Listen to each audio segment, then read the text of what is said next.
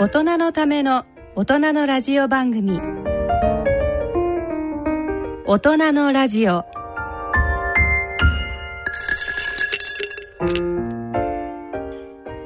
ご機嫌いかがでしょうか？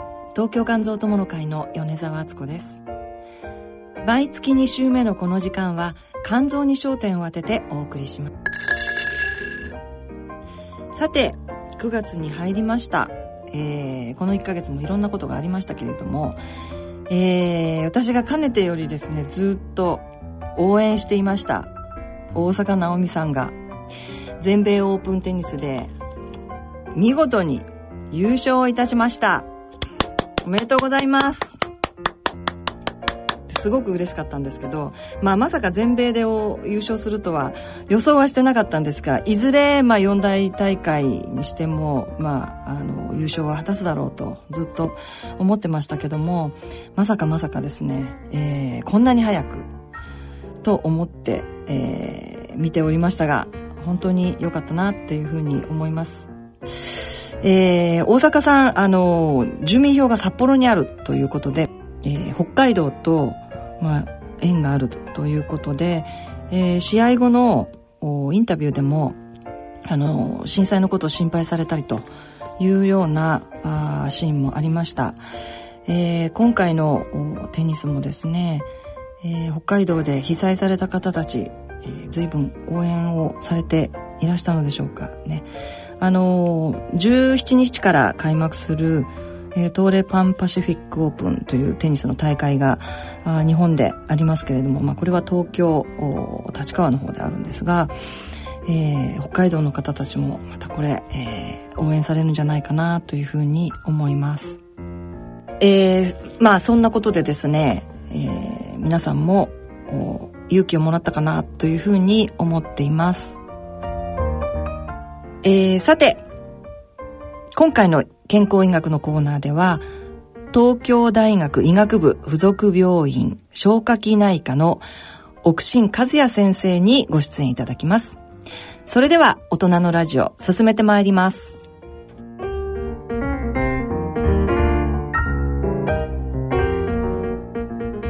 この番組は野村証券キリヤドサイエンシズ株式会社アッピー合同会社他各社の提供でお送りします。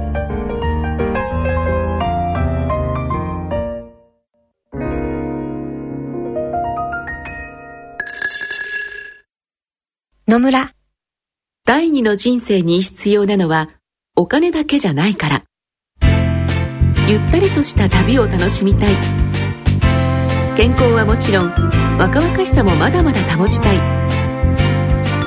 住まいをもっと快適にしたり相続のこととかもしもの時のことも考えておきたい。セカンドライフのために知りたいことってたくさんありますよね。あなたのハッピーなセカンドライフのために。野村証券の本支店ではさまざまなスペシャリストを講師にお招きして野村のハッピーライフセミナーを開催しています。詳細はウェブで「野村のハッピーライフ」と検索してください。なお当セミナーではセミナーでご紹介する商品などの勧誘を行う場合があります。それの村に来てみよう。C 型肝炎のない明日へ。はい新しい明日事務局です。あの私の家族が C 型肝炎なんですけど新しい治療法があるって聞いて。はい最短12週間飲み薬のみで治癒を目指せる治療法もあります本当ですか？その治療はどこで？お近くの専門医療機関をご案内いたします。新しい明日事務局では C 型肝炎に詳しい医師のいる専門医療機関をご案内します。フリーダイヤル0120-01-1134または「治そう C 型肝炎」で検索。ギリアド。大人のための大人のラジオ健康医学のコーナーです。今回は東京大学医学部附属病院消化器内科の奥新和也先生にお話をいただきたいと思います。奥新先生よろしくお願いいたします。奥新です。よろしくお願いします。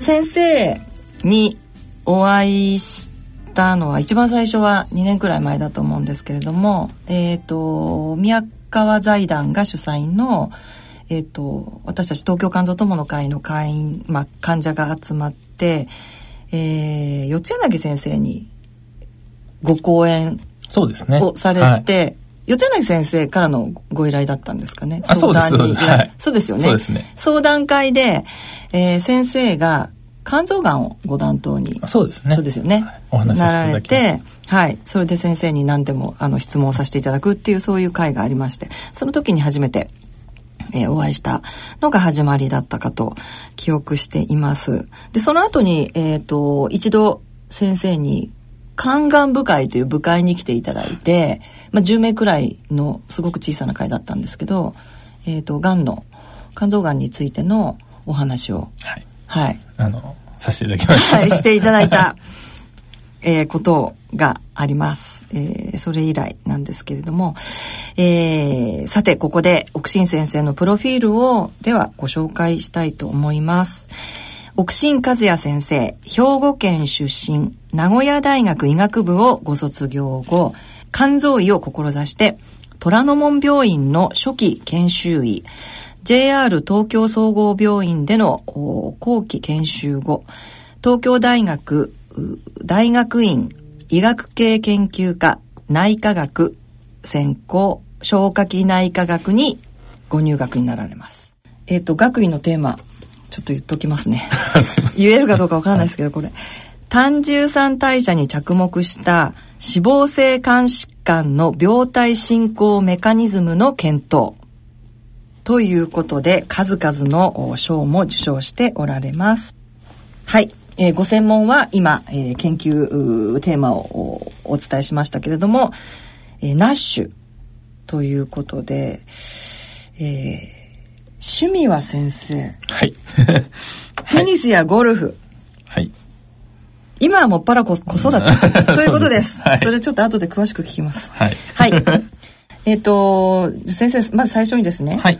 えーなぜこの仕事を今選んだのかということなんですけど、まあ、医学部に入られたという、まあ、きっかけというか思いなんですけどもそれはどのような？そうですね。あの、はい。私の場合は、あの、まあ、比較的、えーまあ、単純と言いますか、はい。あの、まあ、父の背中を追ってということになります。あの、お父様が。そうですね。はい。父も、あの、まあ、肝臓の、はい。あの、まあ、臨床医で、はい。えーまあ、臨床の最前線で、まあ、ええ。患者さんのためにっていう、はい。あの、姿を、まあ、小さい頃からええ。見せてくれましたので、はまあ、あの、まあ、こういうの、この道を、まあ、選んだと。何かその思い出みたいな具体的にあるんですか？お父様との。そうですね。まあ、思い出というと、あれですけれども、あの、それが今の時代にいいのかわからないんですけど、はい帰ってくるのも遅かったですし、うんうん土日も必ず病院に、はい。あの、行ってましたし、まあ、今でもほとんど行ってますけど、あやっぱり夜中に患者さんに呼ばれて出ていく姿っていうのは、うん。あの、本当によく覚えていて。あそうなんですね。はい。で、こんなにも、あの、まあ、一生懸命というかですね、あの、全力で取り組んでるっていう姿は、まあ、ずっと見て、見させてもらったなるほど。そうすると小さい頃はやっぱりあんまりそのなかなか、えー他のお父さんと違って いろんなところに出かけたりとかなんかかんかっていうことはあんまりなかったですかね。ね。やっぱりお医者様としてのお仕事の方がお忙しかったですかね。ですでも、あの、記憶にある限りでは、あの、まあ、ただそうですね、寂しかったとかいう記憶は逆に全然なくてですね、だからそこが自分も不思議なのと、あんま記憶が飛んでるのかもしれないんですけど、いろんなとこに、まあ、釣りとかですね、ああとドライブとそうか。連れて行ってくれましたあし、そうなんですね。あのー家族で、まあ、旅行。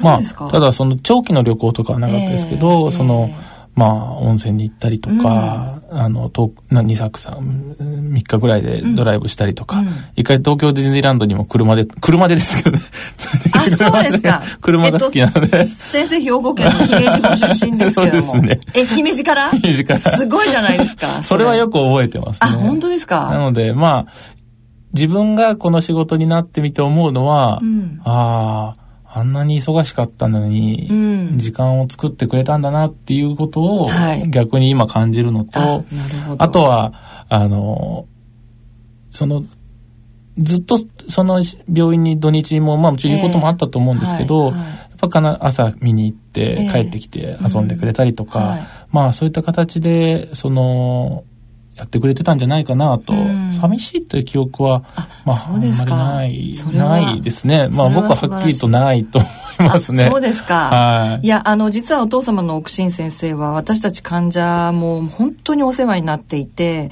あの、私は患者会活動して10年になるんですけど、まあ、それより少し前にですね、あの、私たちの先輩方がやっぱりもうとっても、あの、お世話になっているという話は私は随分、あの、伺っていて、とってもいい先生なんですよっていうことは、あの、まあ、皆さんおっしゃって、はい。ありがとうございます。はい、はい、おられました。はい、その、あの、ご子息ということで、はい。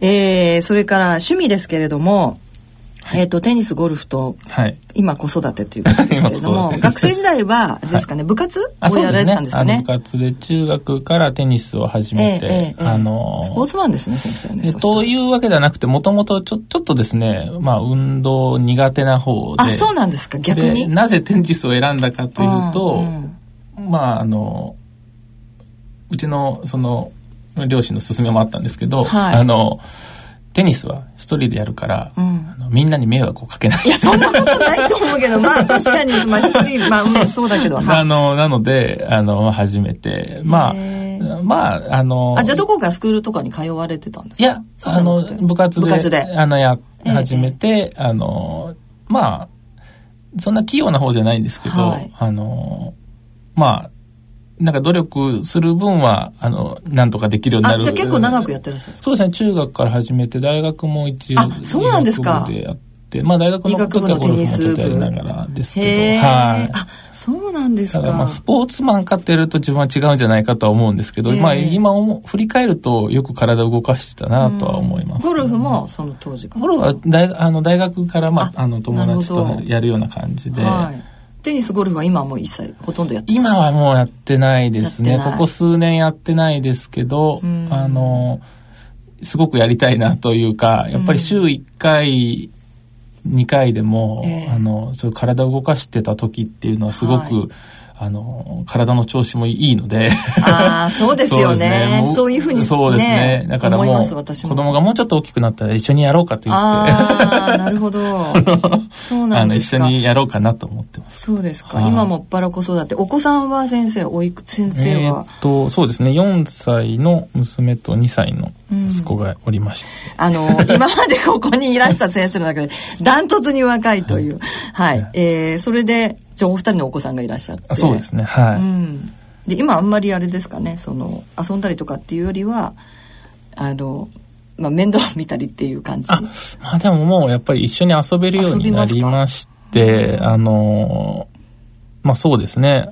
いろいろ一緒に遊んでますし、まあやってることとしては、かええなぜか家庭菜園をやってまして。あ、そうですか。はいお庭でですか？えっそれともちょっとですねと離れたあの、まあ家のベランダと、はい。あと、あの、少しちょっと、借りて。借り、借りてですね、やってまして、はい。まあ、あの、こう子供たちがこうトマトとかですね、ええ。収穫する姿をまあ見るのあが、一緒にちょっとやってる そうですね、あの、もう2歳の子も、その、わかるみたいで、へー。はい、まあ、その育っ、こういうふうにできてるんだっていうのを分かって、大きくなるんだとかいうのを分かって、いいですね。収穫してくれる姿を見るのがすごく、あの、好きで。じゃあお休みの日なんかにそうですお子さんね。と一緒に。や一緒に行って、うん。はなるほど。もう家庭菜園も結構大変ですよね。生き物なので。い。いやー大変なんです大変ですよね。もう放りっぱなしにはできない。できないですよね。あの、なかなか、まあ家のベランダとかは、うん。あの、すごくやりやすいというか、はいはい。あの、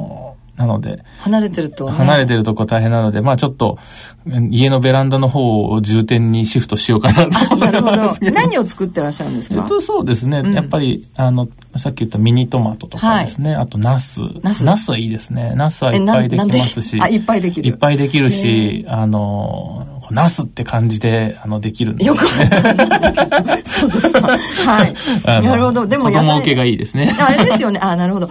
それを一緒に食べるっていうのもいいですよね。あ一緒に食べるのいいですね料理してはい取ったものを食べるっていう。あなるほど。はいでもっぱらあのスポーツというよりは、はいそちらの方で。今はそちらにはい。えー、では先生のお仕事でですね、何か、えーモットーといいますか、大事にしていることっていうのは？まあ、モットーというほどの、あの、こう、確固たるものでもないんですけど、はい。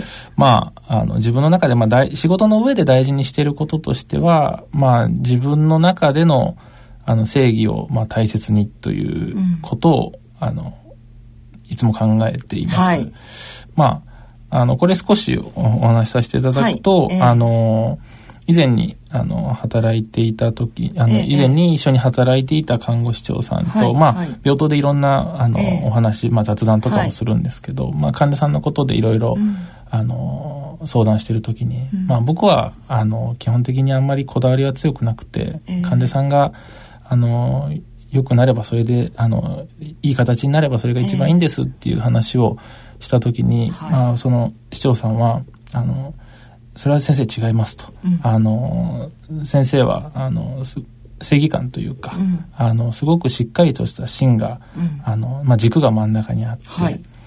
でなのであの患者さんのそういういろんな要望とか、ええ。そういうものにもあの柔軟に対応してくださると私たちは思ってるし、はい。一緒に働く私たちとしても、うん。すごくそういうあの、まあ、正義というか、はい。そこにあの信頼することができますというようなことを言っていただいて、へー。そうですね。あのまあ非常にありがたいというか、まあ、自分としては、まあ、ハッとしたという感じで、はい。あんまりそういうふうに考えてなくて、あの、あんまりこうこだわりが強くなくって、ポリシーもないかなと思ってたんですけど、逆にそう言っていただいてっていう感じですね。ブレないって感じですかね。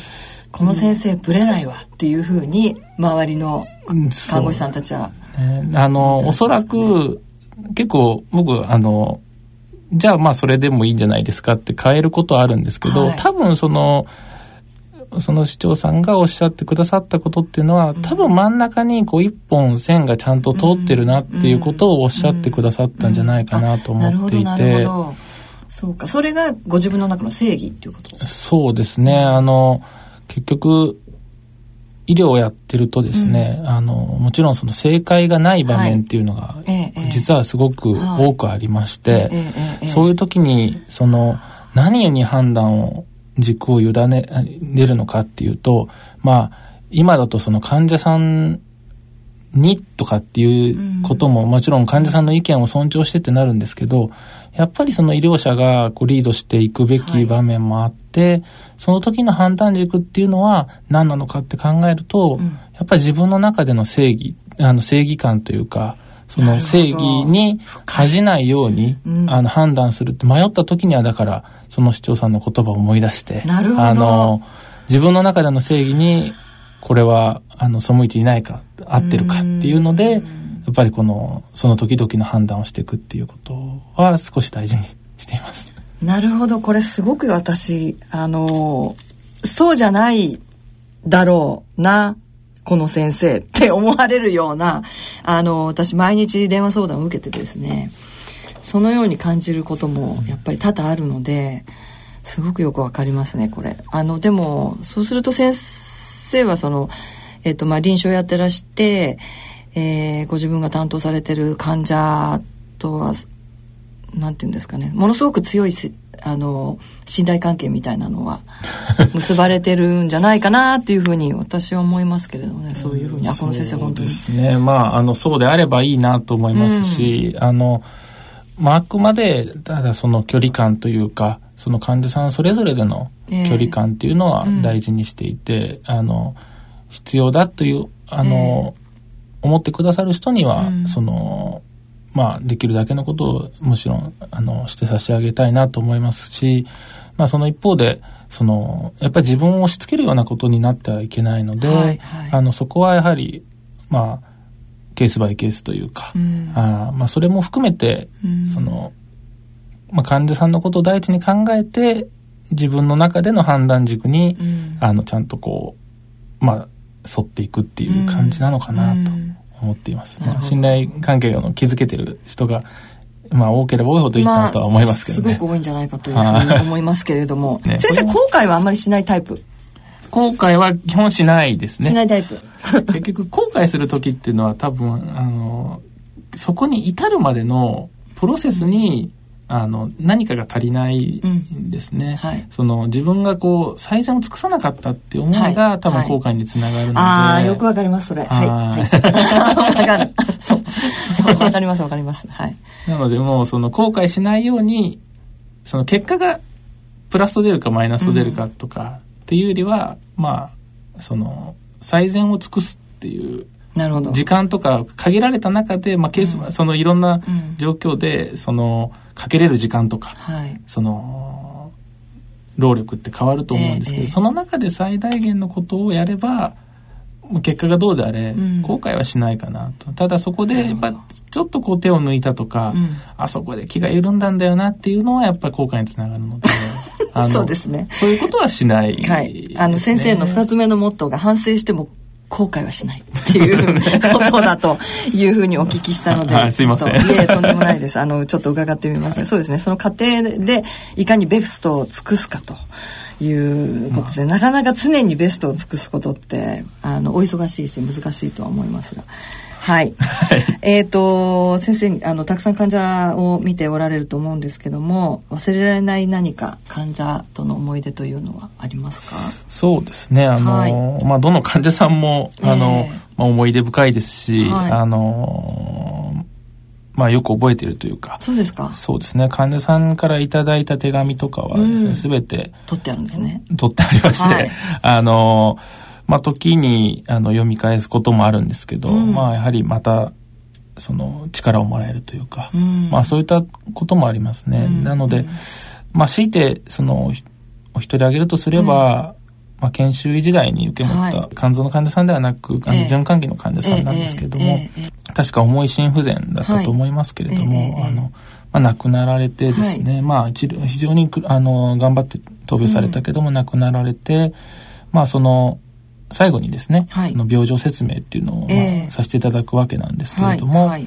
あの、まあ、非常にその、研修医にも、あの、まあ、前面に出て診療させてくださる病院だったので、ええまあもちろん上級医の先生と一緒にですけども、ええ。その説明に一緒に入らせていただいて、で、その話をして、うん。